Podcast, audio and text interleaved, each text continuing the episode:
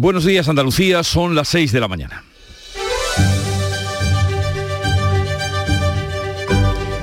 Despierta tu mente, descubre la realidad. En Canal Sur Radio, La mañana de Andalucía con Jesús Vigorra.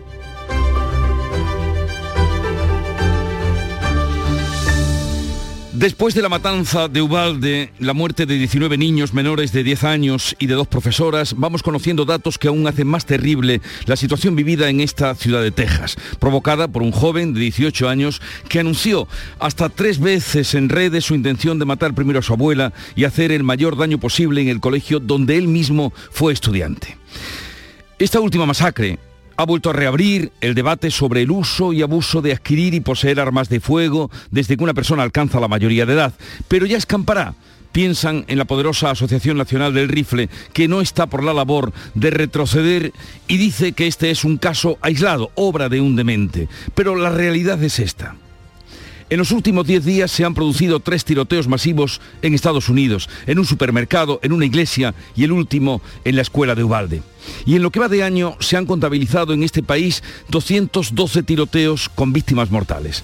Las dos mayores masacres han tenido lugar este mismo mes, la de Búfalo hace una semana y en la que otro joven de 18 años asesinó a 18 personas y la de este martes tan reciente y tan doliente. Pero a pesar de los duelos y de los debates que se reavivan cada vez que hay una matanza, a pesar de la vehemencia de Biden, diciendo que va a combatir la situación, en Estados Unidos continúa subiendo el número de armas que tiene la población en sus casas. Las cifras hablan por sí solas. En un país de 330 millones de personas se contabilizan 400 millones de armas. Y ahora, cuando pasen los días de llanto y declaraciones bien intencionadas, a ver quién pone freno al bollante negocio de las armas y reserva para acceder a las mismas. En Canal Sur Radio, la mañana de Andalucía con Jesús Vigorra. Noticias. ¿Qué les vamos a contar con Carmen Rodríguez Garzón? Buenos días, Carmen. ¿Qué tal? Muy buenos días, Jesús. Empezando por anunciarles el tiempo que nos espera para hoy. Hoy esperamos cielos poco nubosos despejados en toda Andalucía. El viento sopla de levante en el litoral mediterráneo y en Cádiz, fuertes con rachas muy fuertes en el estrecho y variables flojos en el resto. Suben las temperaturas máximas en el interior y bajan en el área del estrecho. Se mantienen sin cambios en las demás zonas. 32 grados se van a alcanzar hoy en Córdoba y en Sevilla 30, en Huelva 29, en Granada 28, en Jaén 27, en Cádiz y 24 de máxima hoy en Almería y en Málaga. Y ahora vamos con lo que el día nos trae informativamente aquí en Andalucía, nuevo intento de que se haga justicia para la familia de Marta del Castillo. Hoy se sientan en el banquillo Francisco Javier García, el Cuco y su madre. Se les acusa de mentir en el juicio que se celebró en el año 2011, cuando dijeron ellos y su padre ya fallecido que el Cuco no había estado en el piso en el que mataron a Marta. Los padres de Marta, de la joven sevillana, intentan demostrar que la familia del Cuco se puso de acuerdo para engañar al tribunal que celebró el juicio. El Cuco, entonces menor de edad, dijo que no había estado en casa de Carcaño cuando mataron a Marta. Él y su madre están acusados de un presunto delito de falso testimonio en el juicio celebrado en 2011. Si yo lo supiera, ya se lo hubiera dicho hace tiempo y si los quieren saber, pregúntaselo a él. El juez que instruye la causa dice que hay pruebas suficientes que demuestran que el Cuco y sus padres mintieron. La fiscalía pide ocho meses de cárcel para ellos. La familia de Marta, dos años. Hoy declaran el Cuco y su madre. Mañana viernes lo harán los padres de Marta como testigos y el próximo martes también como testigo prestará declaración Miguel Carcaño, que ya ha sido trasladado de la cárcel de Herrera de la Mancha a la de Morón. El autor de la masacre de la escuela de Texas avisó a través de las redes sociales de su intenciones. La matanza que deja 21 muertos, 19 son niños de entre 8 y 11 años, ha vuelto a reabrir el debate sobre el control de las armas en Estados Unidos. El municipio de Uvalde, en Texas, ha celebrado esta noche una vigilia en recuerdo de los fallecidos. 17 heridos además se recuperan de las lesiones causadas por Salvador Ramos, de 18 años, que no tenía antecedentes penales ni padecía enfermedad mental. Sí se sabe que pertenecía a una familia desestructurada que vivía con su abuela, a la que disparó en la cara antes de salir para la escuela. Lo contó en su cuenta de Facebook, así lo revelaba el gobernador de Texas, el republicano Greg Abbott. La información conocida de antemano fueron unas publicaciones en Facebook 30 minutos antes de llegar a la escuela. En la primera escribió voy a disparar a mi abuela. En la segunda he disparado a mi abuela. En la tercera voy a disparar en una escuela primaria. También se ha sabido en las últimas horas que había comprado dos rifles semiautomáticos el mismo día que alcanzó la mayoría de edad. El líder demócrata en el Senado ha pedido a los republicanos que se pongan en el lugar de la familia de las víctimas, que favorezcan un cambio en la legislación de armas. Pero dice la Asociación Nacional del Rifle que no hay que alarmarse, que se trata de un caso aislado de un criminal perturbado, pero las cifras dicen algo muy distinto. Estados Unidos ha registrado 17.000 muertes por armas de fuego solo en en lo que va de año, la mitad por suicidios, 7.000 han sido asesinados. La Junta clausura la residencia de mayores Nuestro Padre Jesús del Gran Poder en Sevilla Capital después de que varias inspecciones detectaran graves deficiencias. Había ancianos atados con sábanas a las camas y se les daban alimentos caducados. La Consejería de Igualdad y Políticas Sociales inició el expediente una vez detectadas esas deficiencias, un expediente que ha terminado con el cierre del centro, como explicaba la consejera Rocío Ruiz. Si los requerimientos no se cumplen, implica evidentemente multas y cierre. Y ellos pues se le hizo todos los apercibimientos, ya estamos hablando de febrero, marzo y decidieron hacer el cierre voluntario puesto que no lo iban a cumplir. Si no lo hubiéramos cerrado nosotros, evidentemente. Estos casos son excepcionales, afortunadamente. Se investiga además si se prestó asistencia médica a un interno que tenía heridas en la cabeza. Finalmente murió por diversas patologías. En una inspección además se encontró una trabajadora escondida tras un armario, una trabajadora que no estaba dada de alta. El libro de incidencias le faltaban páginas que habían sido arrancadas. El director ha declarado en la Fiscalía de Sevilla como investigado por abandono de personas mayores. El gobierno participará en la compra centralizada de la vacuna contra la viruela del mono que eh, se hará la Unión Europea. Y ya son 59 los casos detectados en España y se elevan a 12 los sospechosos en Andalucía. La ministra de Sanidad ha comunicado a las comunidades autónomas en el Consejo Interterritorial de ayer que la adquisición de vacunas se va a realizar a través de la autoridad europea que van a llegar en unas semanas. Es una estrategia que ya se aplicó para las vacunas contra el COVID que logró suministros garantizados a precios moderados en un momento en el que todos los países querían vacunas. Va a poner a disposición de los Estados miembros la vacuna, vacuna contra, la contra la viruela, en este caso la vacuna Invanex. España va a participar, por supuesto, de este proceso junto al resto de los Estados miembros para acceder a la misma. La mayoría de los casos en España se han detectado en la Comunidad de Madrid. Aquí en Andalucía ya se estudian 12 posibles infecciones, aunque de momento ninguna confirmada. En deportes, el Granada inicia los primeros cambios tras el descenso a Segunda División. El primero de ellos ha sido la destitución del director deportivo Pep Boada y su equipo para darle un nuevo rumbo a la entidad nazarí. El Betis, por su parte, ha anunciado la renovación de Víctor Camarasa, que va a continuar un año más ligado al club verde y blanco, que ha querido reconocer el esfuerzo de su centrocampista que ha pasado un calvario de lesiones y era cuestión de tiempo que comenzaran a llegar ofertas de la Premier por el central del Sevilla, Diego Carlos, tras el intento fallido del Newcastle en enero. Ahora es el Aston Villa el que estudia la posibilidad de su fichaje.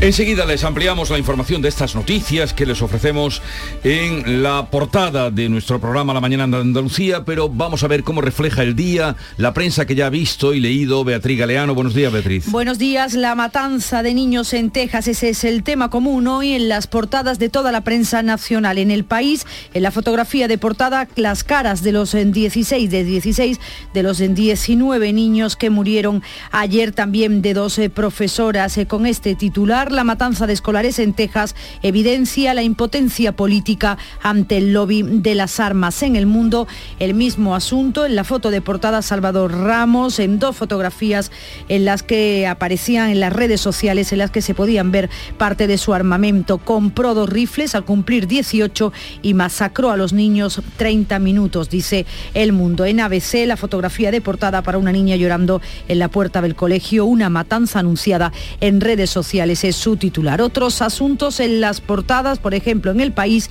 Sánchez cambiará la ley del CNI para reforzar los controles. El presidente, dice este periódico, va a anunciar hoy una reforma en respuesta al caso Pegasus. En el mundo interior, probó Pegasus antes de la consulta separatista de 2014 y en ABC los socios de Sánchez exigen las lenguas cooficiales en el Congreso. En la prensa de Andalucía destacamos en el diario de Cádiz la policía local deja el servicio de atención a las víctimas de maltrato. Era una labor que no era obligatoria, que era voluntaria y los agentes van a renunciar a ella y retoman así su pulso, dice el diario de Cádiz, con el alcalde. En diario de Sevilla, la policía investiga en Sevilla carreras ilegales con apuestas de miles de euros. El detenido el domingo, tras una alocada persecución, participaba, según la policía, en una de estas carreras. Y en Ideal de Jaén, detenidos los acusados del apuñalamiento mortal de una mujer en Arjona. La fotografía de portada hoy para el fútbol en Ideal de Almería. Destino, primera división, centenares de aficionados pernoctan al raso para hacerse con una entrada a la final de Butarque. Juega el Almería contra el Leganés, se juega el pase directo a primera división. Y vamos ahora con la agenda informativa del día que ya tiene preparada Beatriz Almeda. Buenos días, Beatriz. Buenos días. El Congreso debate y vota hoy la Ley de Garantías de Libertad Sexual, la del solo sí es sí, y si se cumple lo previsto saldrá adelante para que continúe su tramitación en el Senado. También llega hoy a la Cámara la ley audiovisual que ha puesto al cine independiente en pie de guerra al ver, al creer eh, que está amenazada su subsistencia. Pedro Sánchez va a dar cuenta hoy en el Congreso del espionaje con Pegasus, va a ser un pleno monográfico, y el Tribunal Supremo se pronuncia sobre la macrodemanda de Adicae contra 101 cajas y bancos por las cláusulas suelo, para que se recuperen las cantidades indebidamente cobradas desde la firma del contrato y no solo desde que fueron declaradas nulas a Adicae, la Asociación de Usuarios de Bancas, Cajos, Cajas y Seguros.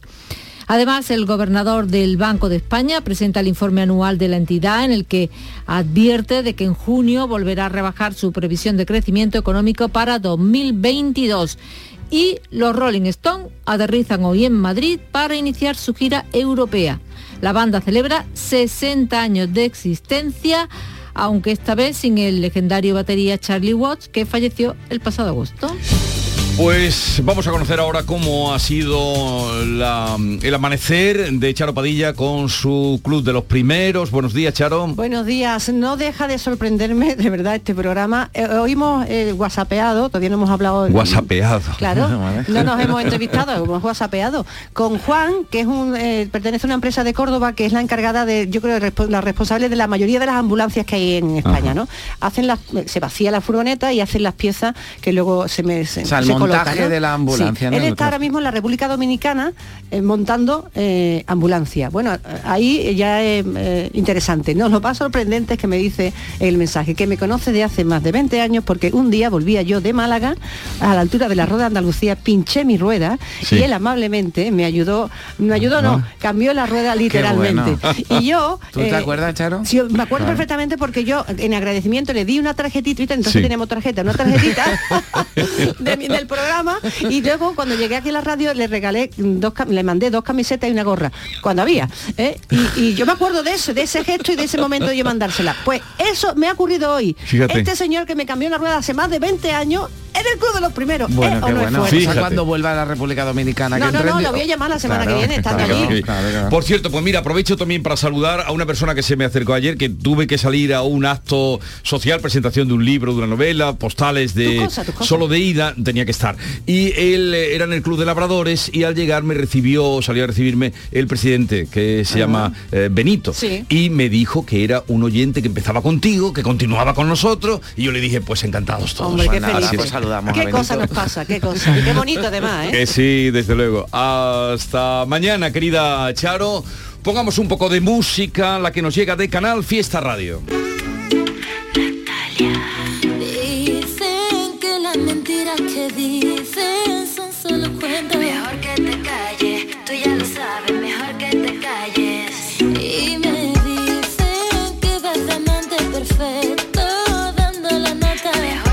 Natalia Fama es el título de la canción y vamos a recordarles algunos invitados o anunciarles algunos invitados que pasarán por aquí. El alcalde de Córdoba están de feria rematando su mes de mayo y José María Bellido hoy estará con nosotros para contarnos cómo está influyendo sobre todo en el desarrollo pues eh, comercial y también feliz de, de Bueno, la porque ciudad. además Córdoba terminó diciendo además con récord, ¿no? Lo decían los el sector con récord de visitantes en los patios. Bueno, a ver si la feria también está resultando, ¿no? Igual y está Córdoba pues Sí. llena no solo de cordobeses disfrutando de la feria, sino también de turistas, Jesús. Y hablaremos en tiempo ya de, de preelectoral, como ustedes lo viven y nosotros se lo contamos, con María Martín Revuelta, que es directora de comunicación de Gastre, para hacer un repaso a todas las encuestas, porque no hay día sin encuesta. Sí, y además porque las eh, encuestas eh, últimamente casi todas dicen lo mismo, pero también eh, sabemos y tenemos experiencia de que las encuestas muchas veces se equivocan y no aciertan. Después cuando llega el día de las urnas, pues los ciudadanos hacen lo que creen conveniente y lo que estiman. Así que a ver cómo, no sé si ha habido algún cambio, cómo se están trabajando estas encuestas y si, no sé, estas elecciones, por ejemplo, andaluzas están siendo para los que se dedican a esto, no sé, fáciles de, prever. de todo veremos. eso hablaremos y, y cómo tomarlas. Luego, hoy vamos a dedicar el tiempo de participación a los hipocondríacos, que lo estarán pasando muy mal con todo lo que viene. ¿Verdad? Tiene que ser. Vamos a- No había caído yo. Y Hoy yo a conozco algunos, algunos. por aquí cerca tenemos algunos Sí. ¿eh? de hipocondríacos. Es que con esto, con el COVID, ahora la viruela del mono con todo lo están esto, pasando fatal y vamos a hablar de eso. Pero en cambio tendremos la contrapartida de una mujer que está a días de cumplir 100 años, Ana Marín Guerrero, que estará con nosotros. Viene aquí al estudio porque Ah, está, ¿sí? sí, sí, está en perfectas condiciones y la cabeza estupenda. Y luego vamos a tener un final musical apoteósico porque nos visita nuestro querido eh, Paco Montalvo, que es este niño virtuoso, bueno, ya no, ya joven, pero que fue un niño virtuoso con el violín y que ahora organiza una serie de conciertos que comienza la semana que viene por Andalucía y hoy vendrá, no sé si traerá el violín a partir de las 11 de la Seguro mañana. que sí, que se trae el violín. Esto Ah. es lágrimas negras, ¿no? Sí. Así es que ya ven ustedes de su último disco La Leyenda. eh, estará con nosotros. Ya ven ustedes que hemos preparado lo mejor que podamos acercarles. Sigue ahora la información para que ustedes estén al tanto de todo en Canal Sur Radio.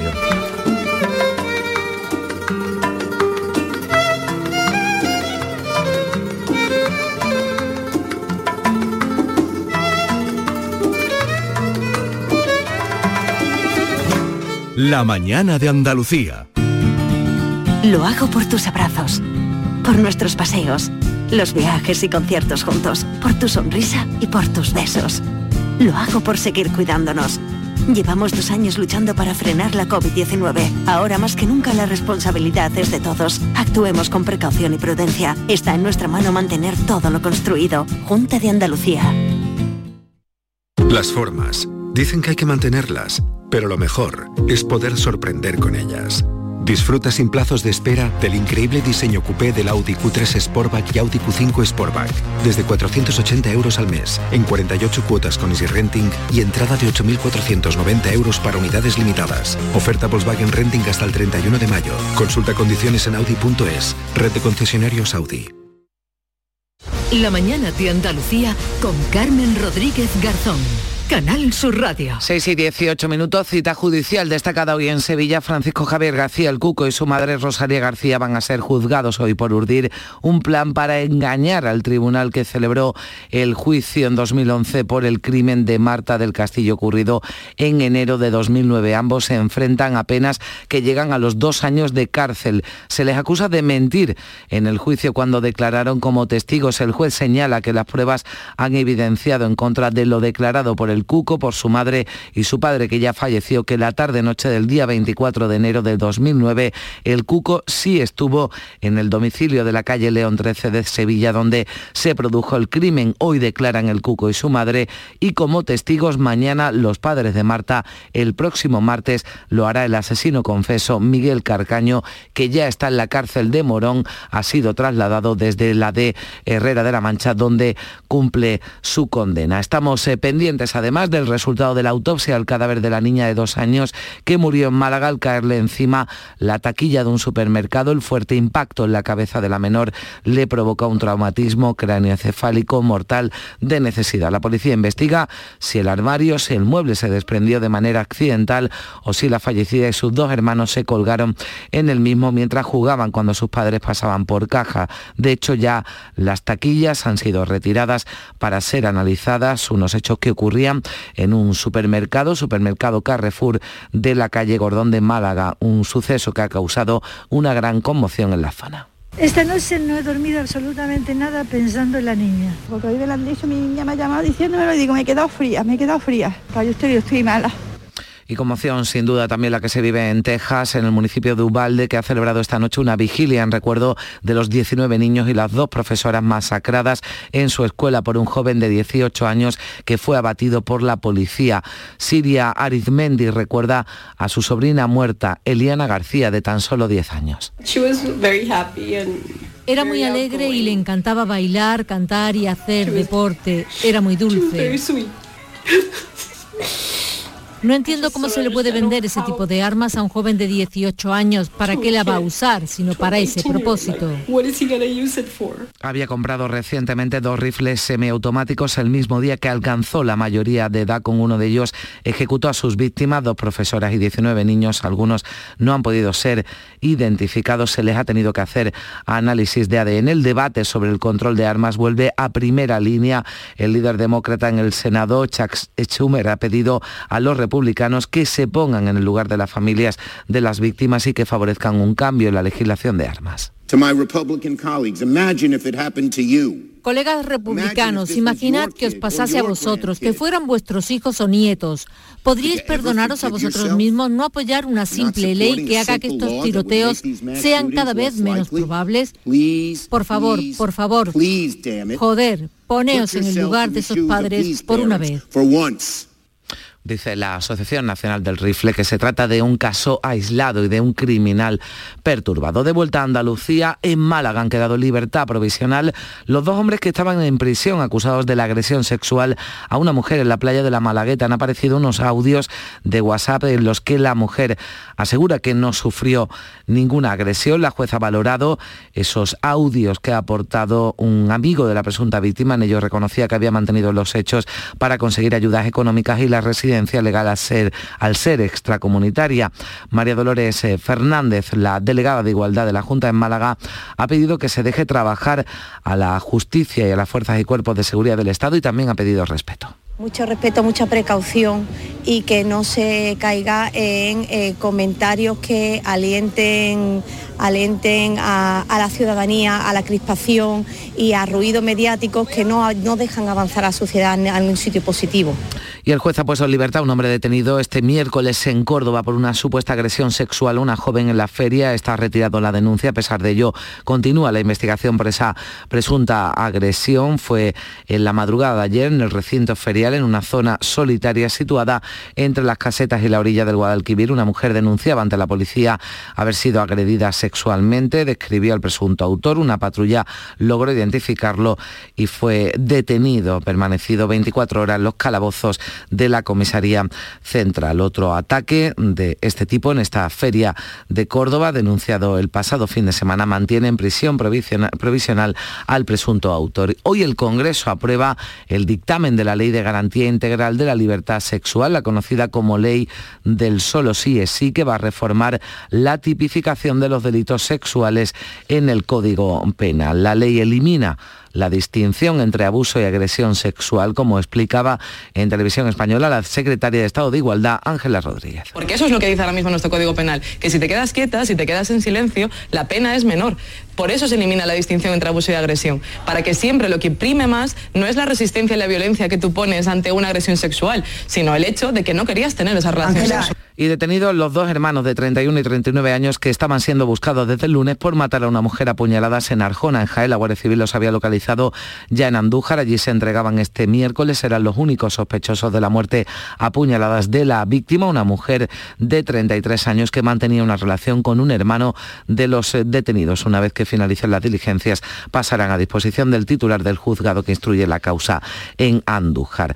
Y en Sevilla, la Consejería de Igualdad y Políticas Sociales ha confirmado el cierre de la residencia de mayores Nuestro Padre Jesús del Gran Poder en la capital después de que varias inspecciones detectaran graves deficiencias que no se han subsanado. Canal Sur Radio ha podido saber que, entre otras cosas, había ancianos atados con sábanas a las camas y que consumían alimentos caducados, alimentos sin control e inició el expediente el pasado 28 de enero. La Delegación de Políticas Sociales en Sevilla y desde entonces dio margen a la empresa para que lo solucionara, pero esto no ha ocurrido. Finalmente ha cerrado. Es una residencia de titularidad privada en la que vivían 19 mayores. No disponía de ninguna plaza pública y este miércoles el familiar de un residente mostraba su extrañeza ante la clausura del centro. El centro no haya dejado ninguna nota ahí a ver dónde se puede dirigir los pacientes, en este los, los, familiares, los familiares de los pacientes, claro.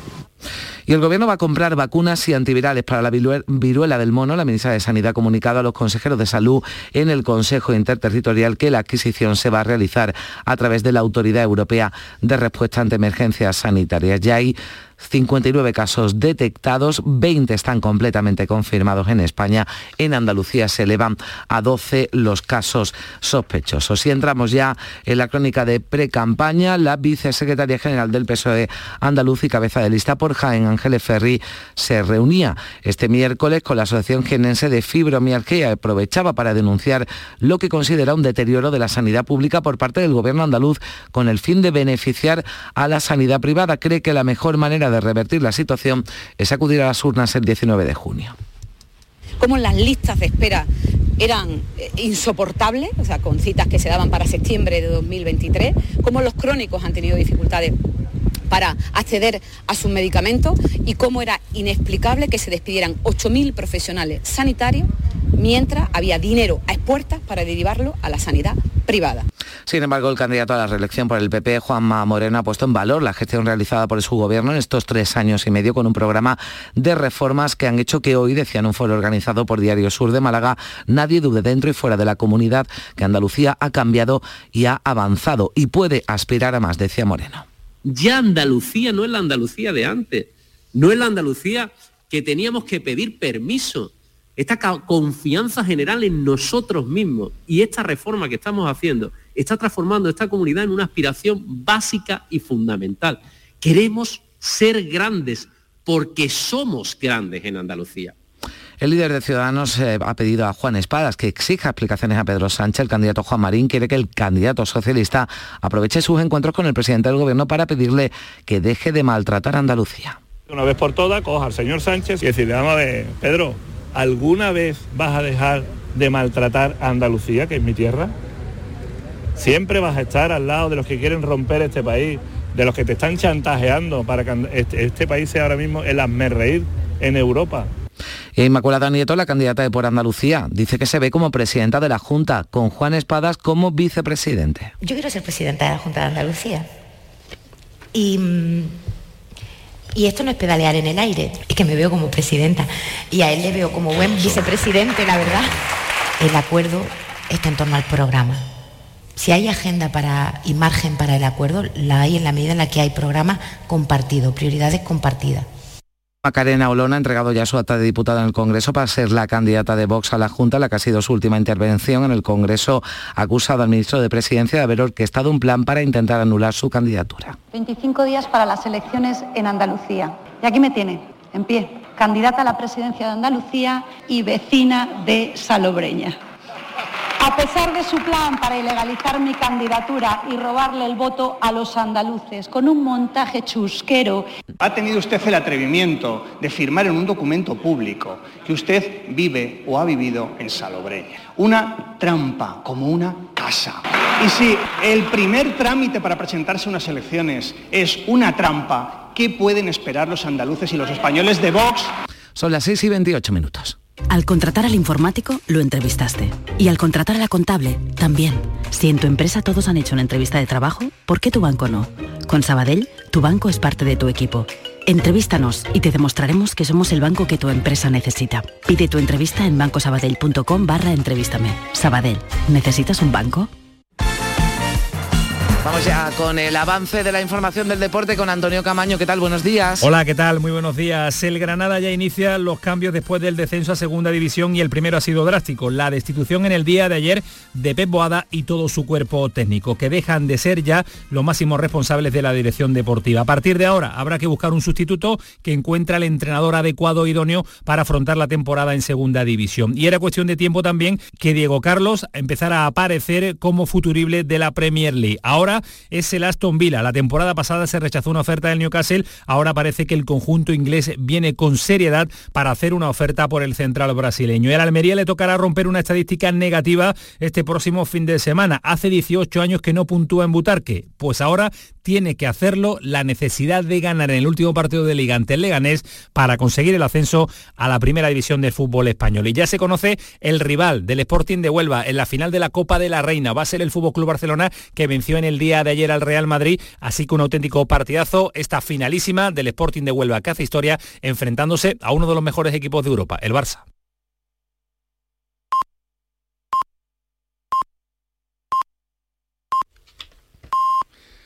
Andalucía son las seis y media de la mañana. La mañana de Andalucía con Jesús Vigorra.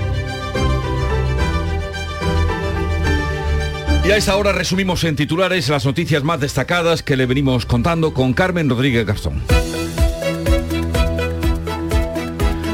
Comienza en Sevilla el juicio al Cuco y a su madre por mentir en el caso de Marta del Castillo. Su asesino Miguel Carcaño declarará como testigo el próximo martes, el 31 de mayo, y ha sido trasladado de la prisión de Ciudad Real, donde cumple condena a la de Sevilla 2. El juzgado número 4 de Córdoba investigará la supuesta agresión sexual a una mujer en la feria, aunque esta ha retirado la denuncia que presentó. El juez de guardia ha dejado en libertad al acusado de 21 años, quedan también libres dos encarcelados por una agresión grupal en la playa de la Malagueta. La mujer habría mentido para no ser repatriada. El Congreso debate y vota hoy y la ley de garantías de libertad sexual, la del solo sí es sí. Los menores condenados por agresiones sexuales tendrán que hacer programas formativos de educación sexual e igualdad. Llega también a la Cámara la ley audiovisual que ha puesto el cine independiente a pie de guerra al ver amenazada su subsistencia. Cierra una residencia de Sevilla que ataba con sábanas a los ancianos. Una inspección desveló que se habían consumido alimentos en mal estado y caducados, entre otras deficiencias. El director del centro podría ser imputado por abandono de personas mayores y afrontar una pena de prisión de entre dos y cuatro años. El gobierno va a comprar con Europa vacunas y antivirales contra la viruela del mono. Por ahora se desconoce cuántas, cuándo llegarán o a quién se les va a administrar. Sanidad ha confirmado 59 casos. En Andalucía hay 12 bajos sospechas, son dos más que en el día anterior. Queda justamente una semana para el inicio de la campaña electoral y los partidos perfilan sus estrategias. Juanma Moreno apela al voto útil, Marín defiende que la coalición ha funcionado, Lona deja su escaño para ser candidata y Espadas contempla acuerdos de programa con otros partidos de izquierda. Nieto aspira a liderar el bloque progresista y Teresa Rodríguez ha pedido que se le permita debatir con los otros candidatos. CESA invertirá 5.000 millones en Andalucía durante la próxima década para producir hidrógeno verde y biocombustibles. Estima que podrá generar 17.000 puestos de trabajo entre directos o indirectos y planea instalar sus plantas de producción en Huelva y el campo de Gibraltar. Pedro Sánchez dará cuenta hoy en el Congreso del espionaje con Pegasus dos semanas después de la destitución de la directora del Centro Nacional de Inteligencia monográfico sobre los pinchazos a los móviles del gobierno y de los líderes independentistas. Sánchez se va a encontrar con el rechazo de casi todo el arco parlamentario, incluido el de su socio de gobierno. El Senado aprueba despenalizar las injurias a la corona y la quema de la bandera de España con el voto a favor del PSOE y Unidas Podemos. Han votado a favor, PSOE y Unidas Podemos, se han opuesto el PP y Vox. Esta reforma sigue ahora su trámite y tendrá que ser aprobada en el Congreso. El municipio de Uvalde, en Texas, ha declarado esta noche una vigilia en recuerdo de los 19 niños y las dos profesoras masacradas en su escuela por un joven de 18 años que fue abatido por la policía. La poderosa Asociación Nacional del Rifle dice que no hay que alarmarse, que se trata de un caso aislado, de un criminal perturbado. Las cifras muestran que 17.000 personas han muerto por armas de fuego, solo en lo que va de año en Estados Unidos.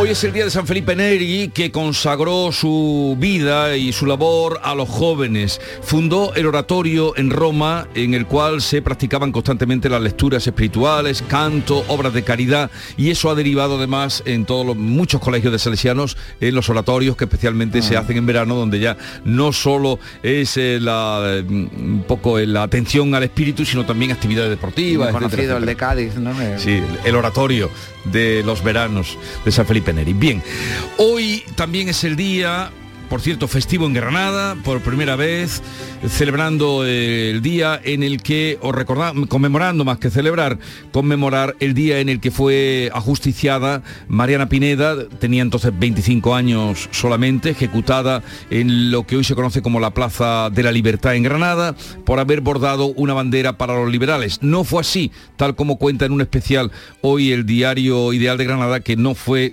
no bordó eh, la, la bandera. El Sí que ideal es- que ha hecho también un trabajo eh, buscando a descendientes, A descendientes. De, de Mariana Pineda, ¿no? Y bueno, fue porque se negó a denunciar precisamente a quienes estaban en contra de Fernando VII. Marianita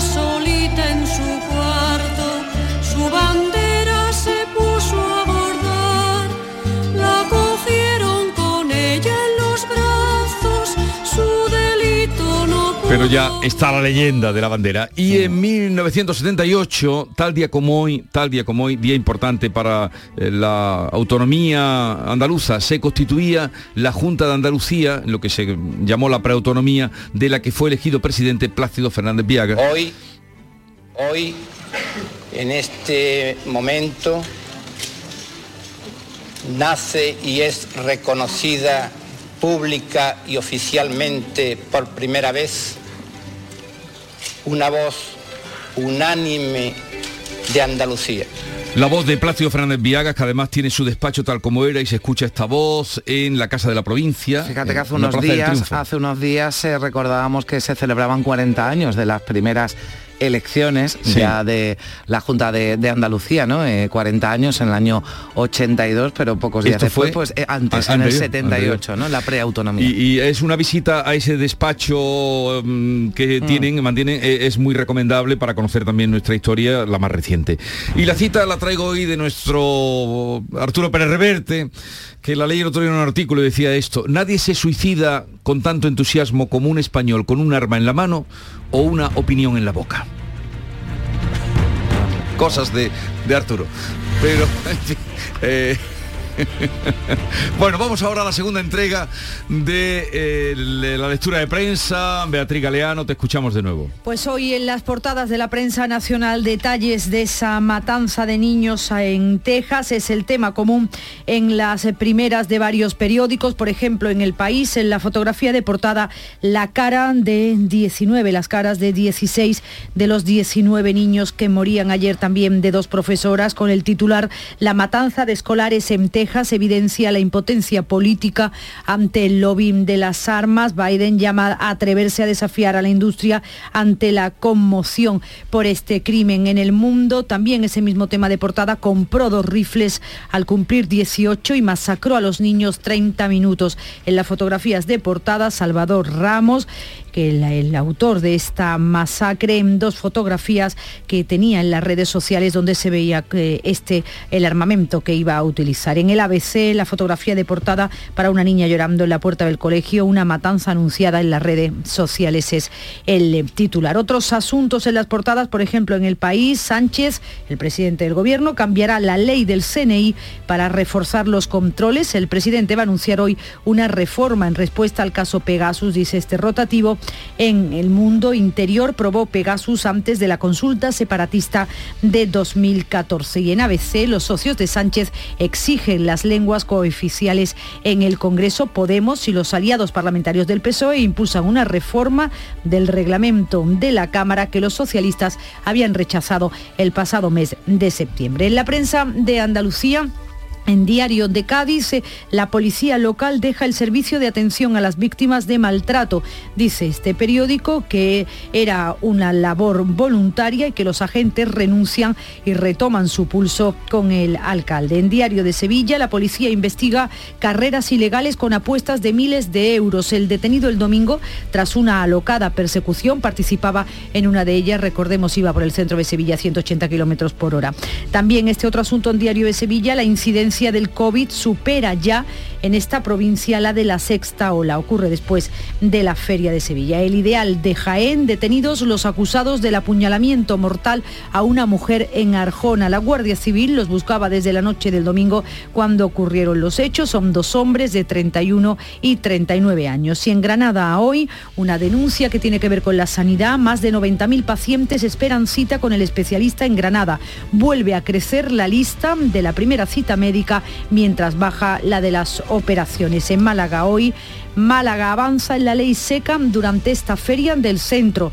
El objetivo, dice el ayuntamiento, intenta evitar los botellones que se producen en el centro. Parece que no importan los botellones en Córdoba porque la foto de portada del Día de Córdoba son miles de jóvenes en un macro botellón. El macro botellón de la feria reúne a más de 10.000 jóvenes. Los estudiantes se reencuentran con una de las citas clásicas. En Huelva Información, lo anunciábamos también nosotros, CEPSA quiere empezar las obras de sus dos nuevas plantas en 19 meses. El Parque Energético de Huelva se centrará en el biocombustible y el hidrógeno. Foto de portada hoy para el ideal de Almería, destino Primera División. Centenares de aficionados pernoctan al raso para hacerse con una entrada en la final debutar, que todo el mundo quiere estar allí. Es el partido que va a enfrentar al Leganés con el Almería y el Almería se juega un pase directo a Primera División.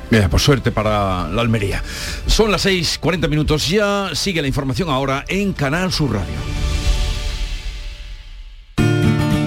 Lo hago por tus abrazos, por nuestros paseos, los viajes y conciertos juntos, por tu sonrisa y por tus besos. Lo hago por seguir cuidándonos. Llevamos dos años luchando para frenar la COVID-19. Ahora más que nunca la responsabilidad es de todos. Actuemos con precaución y prudencia. Está en nuestra mano mantener todo lo construido. Junta de Andalucía. Con el verano llegan los sabores frescos de temporada. Esta semana podrás encontrar en Lidl melones y sandías de origen andaluz como el melón Galia a 1,79€ céntimos el kilo. Es andaluz, es bueno. Lidl, marca la diferencia. Información, cercanía, diversión. Así es la tarde de Canal Sur Radio con Mariló Maldonado. Tu programa de radio de las tardes en Andalucía. Con toda la actualidad y las historias que más te interesan. La tarde de Canal Sur Radio con Mariló Maldonado. De lunes a viernes desde las 3 de la tarde. Quédate en Canal Sur Radio. La radio de Andalucía. La mañana de Andalucía con Carmen Rodríguez Garzón. Canal Sur Radio. 6 y 41 minutos de la mañana, el presidente del Gobierno, Pedro Sánchez, va a comparecer hoy jueves en el Pleno del Congreso para informar de la crisis política motivada por el espionaje con el sistema Pegasus que ha afectado a líderes políticos independentistas, pero también a miembros del Ejecutivo, incluyendo al propio Sánchez, un asunto que provocó la destitución de Paz Esteban como directora del CNI, un cese del que también se espera que dé cuenta el presidente Sánchez va a dar explicaciones a petición de la oposición en un debate monográfico que va a comenzar a las 9 de la mañana. En el Senado se ha aprobado este miércoles la toma en consideración de una proposición de ley con la que se persigue despenalizar las injurias a la corona y los ultrajes a España. La iniciativa es de Bildu y Esquerra Republicana y contaba con el apoyo del Partido Socialista, pero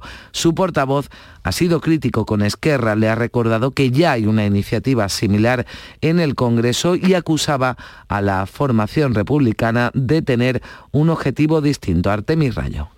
El propósito de Esquerra Republicana hoy, al traer esta iniciativa, es otro. Su finalidad es bien clara, es traer al Senado el debate sobre la legitimidad de la monarquía en nuestro sistema constitucional. Un debate, permítanme que lo califique así, ventajista y oportunista, porque aprovechan este momento concreto para confrontar Y del Senado de nuevo al Congreso para la portavoz, para la portavoz de Esquerra, Carolina Telechea. Si España fuera una democracia plena, Juan Carlos I, el emérito, tendría que haber sido detenido al regresar a España. De esta forma se expresaba la diputada independentista en la sesión de control al gobierno. El rey emérito Juan Carlos I ha sido detenido minutos después de llegar a España. Esta sería la noticia de las portadas de los medios si el Estado español fuera una democracia plena. El Gobierno y Felipe VI han visto como un rey abusivo, desfalcador, mentiroso y corrupto se ha saltado todas las normas que él regía unos eh, descalificativos que ha decidido retirar del diario de sesiones la presidenta del Congreso, Merichel Batet, que pedía respeto a Telechea. Tengo que recordarle que cuando se dirige a instituciones del Estado lo tiene que hacer con el debido respeto. Y tras la decisión del Supremo de admitir ahora a trámite los recursos presentados contra los indultos concedidos por el Gobierno a los líderes del Prusés, varios miembros del Ejecutivo han defendido la legalidad de esos indultos. Lo hacía la ministra de Defensa, Margarita Robles, que mostraba su respeto por las decisiones judiciales, se compartan o no se compartan. Que las decisiones que toman los jueces hay que respetarlas siempre, se compartan o no se compartan, y por tanto es una decisión que se ha tomado y hay que, hay que respetarla.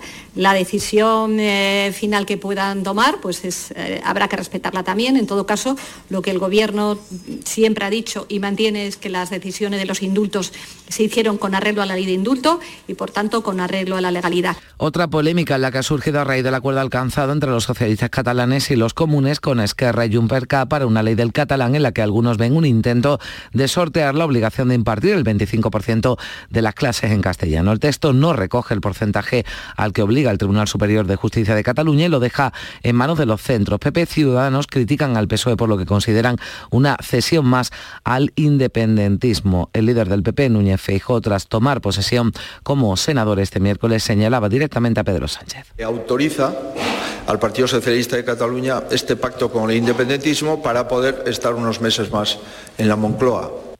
Y más cosas, la empresa CEPSA va a invertir 5.000 millones de euros en Andalucía durante la próxima década para producir hidrógeno verde y biocombustibles. Estima que podrá generar 17.000 puestos de trabajo, 13.000 directos y 4.000 inducidos. La compañía planea instalar sus plantas de producción en Huelva y en el campo de Gibraltar y prevé desarrollar e implantar en España la mayor red de recarga ultra rápida en carretera de hidrógeno verde. El presidente de la Junta esa, esa inversión, ese anuncio en su cuenta personal de Twitter y también lo valoraba el vicepresidente Juan Marín. Magnífica noticia, un proyecto que llevaba parado más de 17 años. CEPSA acaba de anunciar esta mañana una inversión de 5.000 millones de euros y la creación de 17.000 empleos en Andalucía. Para eso vinimos, para hacer política. Por eso pusimos en marcha la simplificación administrativa y los proyectos de interés estratégico como el de Algeciras o los del Polo de Huelva que van a permitir estas inversiones y la creación de este empleo en nuestra comunidad autónoma. Y la vicepresidenta segunda y ministra de Trabajo, Yolanda Díaz, considera que la falta de mano de obra en algunos sectores responde a las malas condiciones de trabajo y a las bajas retribuciones. Así respondía al presidente de CEPIME, Gerardo Cuerva, que negó que el problema de las vacantes esté relacionado con los bajos salarios. Dijo que liquidar un problema de esa magnitud con el mensaje, decía Cuerva, demagógico y falso de que pagamos poco, hace concluir que en este como en otros asuntos el Gobierno no piensa hacer nada. Díaz le ha pedido que respete el trabajo que está realizando el diálogo social sobre las vacantes en España. tengo la convicción de que hay sectores eh, que solo se explican por las malas condiciones de trabajo y por las deficientes retribuciones. Mm, vuelvo a hacer otra pregunta. ¿Cómo es posible que españoles y españolas vayan a trabajar a la agricultura francesa y no trabajen en nuestro país? Bueno, pues yo creo que eh, algunas imágenes que conocemos lo explican por sí solo. Y primera consecuencia del anuncio de la oferta de empleo público de cerca de 45.000 plazas ya aprobada por el Gobierno las academias de formación están reforzando sus plantillas porque esperan un aumento considerable de opositores. Es una oferta para todos los públicos, para todas las titulaciones, desde la persona que tiene la, ESO o titulación equivalente hasta el que tiene un grado. Y cumplidos ya tres meses de guerra al ejército ruso da signos de debilitamiento, la Duma del Parlamento de Rusia ha eliminado el límite de edad para entrar en las Fuerzas Armadas, pasa de los 40 a los 50 años. El presidente Putin ha ordenado aumentar los salarios de los soldados destinados en Ucrania, medidas que se interpretan como intentos de atraer a más soldados al ejército. Las autoridades de Rusia no han dado un balance claro de bajas, pero las ucranianas estiman casi 30.000 fallecidos en el bando ruso. El presidente Zelensky no contempla otras negociaciones de paz que no sean directamente con Putin. Solo se puede hablar con el presidente ruso. No tiene sentido hacerlo con intermediarios. No son nadie. Cuando Putin esté listo, cuando entienda que gente inocente está muriendo, solo entonces terminará esta guerra que él comenzó. La mañana de Andalucía. Mano de santo limpiar la ropa, mano de santo limpiar salón, mano de santo y en la cocina, en el coche, en el watercloak, mano de santo para el hotel, mano de santo para el taller, mano de santo te cuida, mano de santo te alegra la vida, mano de santo, mano de santo, ponte a bailar y no limpies tanto, mano de santo, mano de santo, ponte a bailar y no limpies tanto. Todo el deporte de Andalucía lo tienes en El Pelotazo de Canal Sur Radio. La información de nuestros equipos, las voces de los deportistas y los protagonistas de la noticia. Tu cita deportiva de las noches está en El Pelotazo, de lunes a jueves a las 11 de la noche, con Antonio Caamaño. Quédate en Canal Sur Radio, la radio de Andalucía.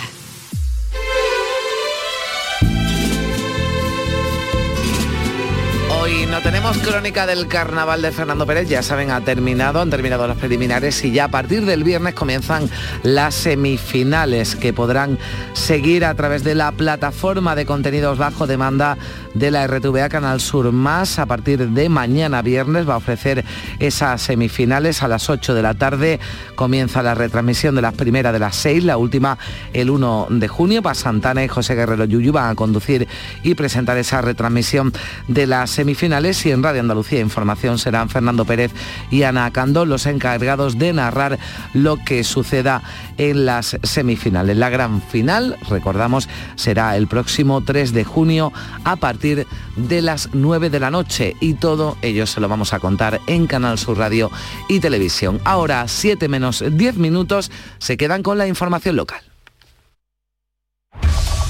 En la mañana de Andalucía de Canal Sur Radio, las noticias de Sevilla. Con Pilar González. Hola, buenos días. Comienza hoy el juicio contra el Cucón, con el que los padres de Marta del Castillo esperan saber dónde está el cuerpo de su hija, mientras la Fiscalía investiga una residencia de ancianos que ya está cerrada. El día se presenta con pocas nubes, viento del este, más fuerte en la Sierra Sur. Comienzan a subir las temperaturas, se van a alcanzar 33 grados en Lebrija, 32 en Sevilla, 31 en Écija y 30 en Morón. A esta hora 18 grados en la capital. En Canal Sur Radio, las noticias de Sevilla. Francisco Javier García el Cuco y su madre Rosalía García serán juzgados hoy acusados de urdir un plan para engañar al tribunal que juzgó y condenó mm, la muerte de Marta del Castillo en enero de 2009. Se enfrentan a penas de entre ocho meses y dos años de cárcel y con este juicio los padres de la joven asesinada esperan que se pueda descubrir finalmente dónde está el cuerpo. Javier Ronda.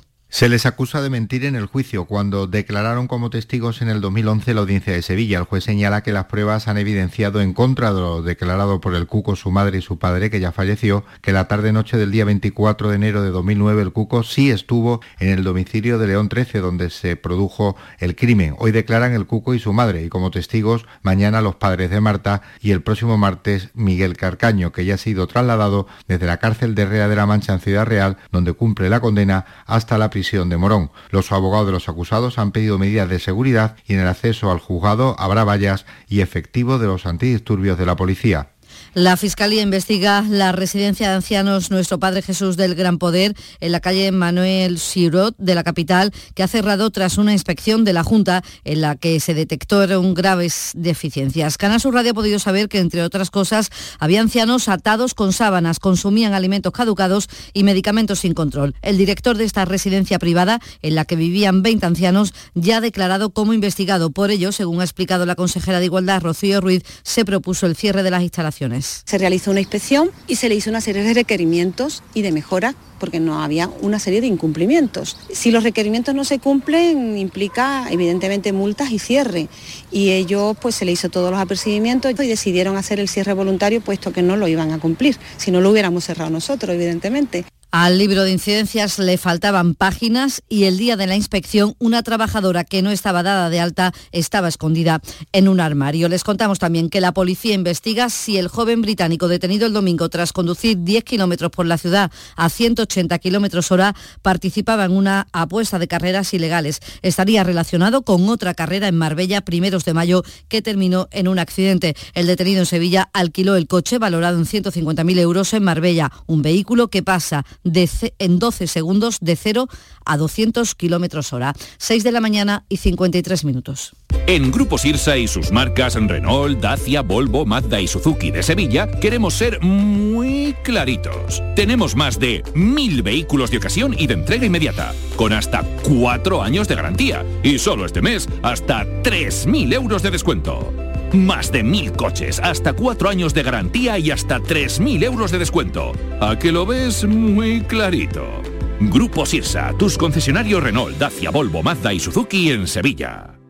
¿Eres de los que se desesperan cuando no carga un vídeo en YouTube? Vente a Unicable y combina nuestros servicios de fibra, móvil y televisión como quieras. En Unicable encontrarás tarifas de otro planeta. Visítanos en La Rinconada, Umbrete, Cantillana, Santiponce, La Puebla del Río, San José de la Rinconada y Alora, en Málaga. Encuéntranos en unicableandalucía.com. Recuerda, tu operador local es Unicable.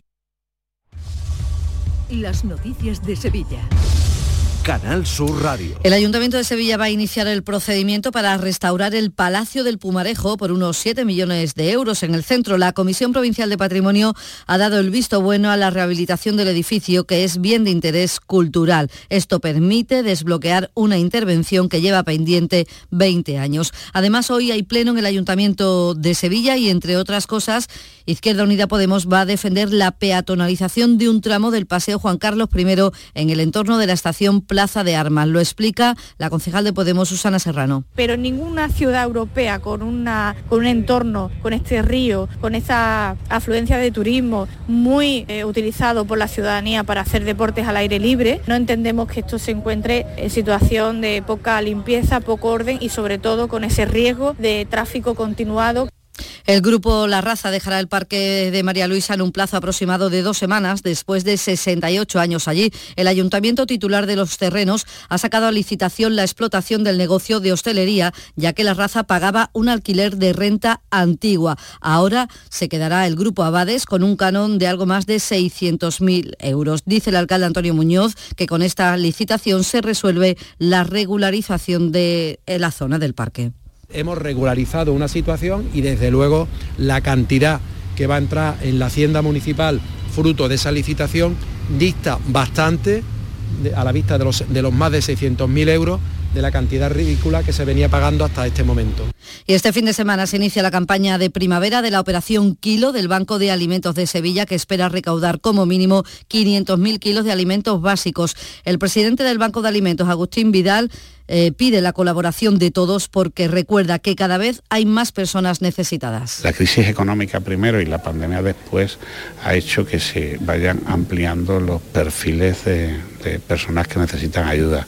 Ahora mismo tenemos parados de larga duración, tenemos personas mayores, tenemos familias de padres relativamente jóvenes con hijos, tenemos personas que tienen incluso trabajos precarios que necesitan ayuda. ¿no? En la agenda del día hoy comienza en Sevilla Inmocionate, el mayor evento para los profesionales inmobiliarios de toda España. Participan más de 700 profesionales de 15 países y en el pabellón de la navegación se reúnen más de 300 profesionales del sector del autoconsumo, fabricantes, instaladores, clientes y comercializadoras relacionadas con las energías renovables. 6 y 56. Bienvenidos a Sacaba. Mil metros de electrodomésticos con primeras marcas. Grupos Whirlpool, Bosch y Electrolux. Gran oferta hasta fin de existencias en Sacaba. Lavadoras de carga superior in the city Whirlpool desde 199 euros. Solo hasta fin de existencias. Solo tú y Sacaba. Tu tienda de electrodomésticos en el Polígono Store en calle nivel 23. Sacaba. Insomnio, apnea, sonambulismo, bruxismo.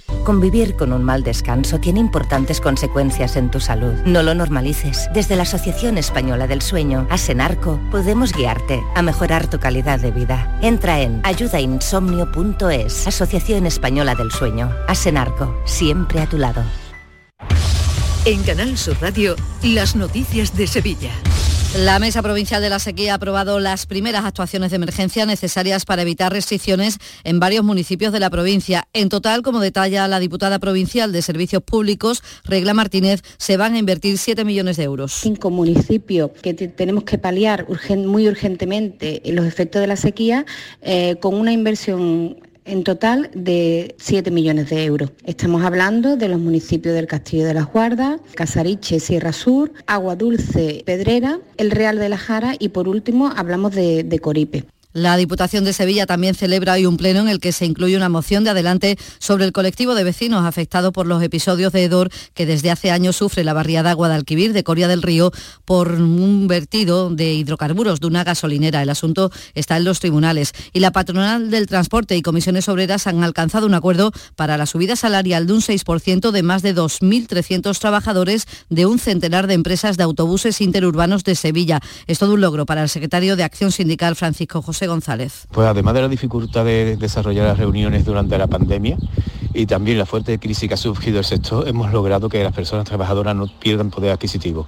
Y también valora positivamente el articulado introducido sobre el protocolo de acoso sexual, acoso laboral, acoso por razón de género, etcétera. Varias citas culturales, la obra de teatro Escenas de la vida conyugal está ya en el auditorio Nissan Cartuja de Sevilla hasta el domingo. También se estrena en el Cartuja Center de Sevilla el musical El tiempo entre costuras y en el teatro de la Maestranza, La Bella Otero, la primera obra argumental que el sevillano Rubén Olmo, director del Ballet Nacional, ha creado y dirigido. Deportes, Antonio Camaño. Hola, ¿qué tal? Muy buenos días. La Premier, la liga inglesa, viene a por la pareja de centrales del Sevilla. Si Koundé está permanentemente ligado al futuro del Chelsea, ahora en el día de ayer parece que Diego Carlos también es objetivo de otro equipo como el Aston Villa, que tiene en mente mover ficha de inmediato para hacer una oferta por el central brasileño. Y en el Betis se ha anunciado la renovación de Víctor Camarasa, que continuará una temporada más ligado al club verde y blanco, lo hará hasta junio del año 2023. Es un gesto a tener en cuenta por parte del Betis que ha querido reconocer el esfuerzo de su centrocampista que ha pasado, de hecho lo está pasando, un calvario de lesiones. A esta hora 16 grados en Osuna, 14 en Estepa, 15 grados en Marchena, 18 en Sevilla.